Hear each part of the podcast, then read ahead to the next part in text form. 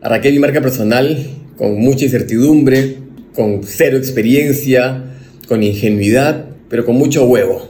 Sin tener miedo a poner mi punto de vista allá afuera, sin tener miedo de tener mi propia voz y de exponerme, exponer mi cara, de la cual no soy muy fan, porque yo tenía, yo sentía que tenía algo que decir. Esto fue mi primer video fue en mayo del 2009. No tenía referencias, no había mucho concepto de marcas personales, más allá de gente que era celebridad. Pero era raro todavía en esa época el tener gente común y corriente exponiendo su punto de vista en videos en YouTube, lo que fuera, sobre todo con aspectos, de, aspectos del emprendimiento. Me acuerdo que mi primer trípode fueron 35 enciclopedias una encima de otra para poder justamente sostener la cámara rota que yo tenía de, de mi novia en esa época, Mary, que hoy es mi esposa, que tenía que ponerle play con un alfiler. La iluminación era cortesía de una lámpara de la mesa de noche de mi madre, donde yo vivía en esa época, y la puse a, un costado con una luz amarilla espantosa. Y yo pensé que tenía que ser profesional, entonces me ponía en traje y abajo estaba en traje de baño porque me moría de calor.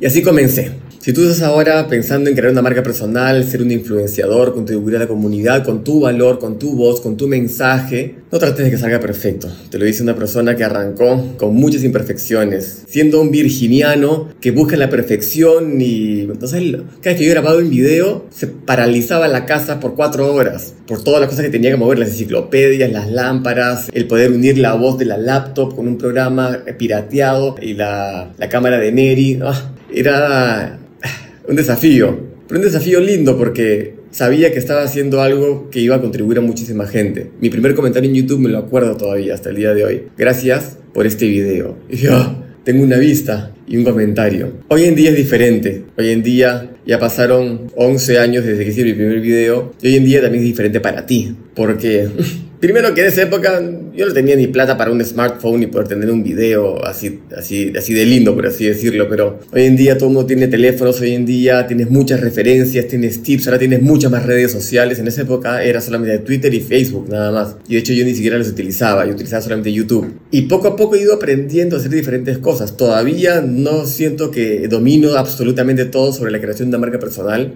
De hecho descubrí Instagram en el año 2018, a fines, y hemos llegado hasta en la fecha de este video, tener más o menos algo casi de 40 mil seguidores y en año y medio eso está, está bueno, pues no, siempre y cuando tu contenido sea bueno. Lo único que me enfocaría, si es que crees, quieres realmente crear una marca personal, son en tres cosas. Número uno, ten algo que decir que agregue valor genuinamente a la gente. Eso es lo más importante de todos. Tenga algo que decir que agregue valor a la gente con tu propia voz. No trates de copiar a nadie. Confía en que tu personalidad y tu forma de ser puede trascender. Número 2. Utiliza todas las plataformas que puedas. La base para mí siempre va a ser YouTube, pero utiliza también Instagram, Facebook, ahora ha nacido TikTok. Entonces, utilízalas al mismo tiempo. Empieza a mandar tu mensaje al mismo tiempo por todas las plataformas y mira dónde tienes más enganche. Y número 3. Hazlo nada más, no trates de que salga perfecto. Vas a ir aprendiendo a... Eh, créeme, cualquier cosa que te suene, que, que veas hoy día como algo glorioso, en un año te va a dar vergüenza. La idea es no borrarlo. Yo no veo mis videos. Todos mis videos me dan vergüenza. Como que digo, mira esa narizota cómo sale, mira la iluminación. Como buen virginiano y perfeccionista y obsesivo, digo, no lo puedo creer. Mira, se veía justamente ahí cuando cayó una gota detrás de esto cuando había llovido.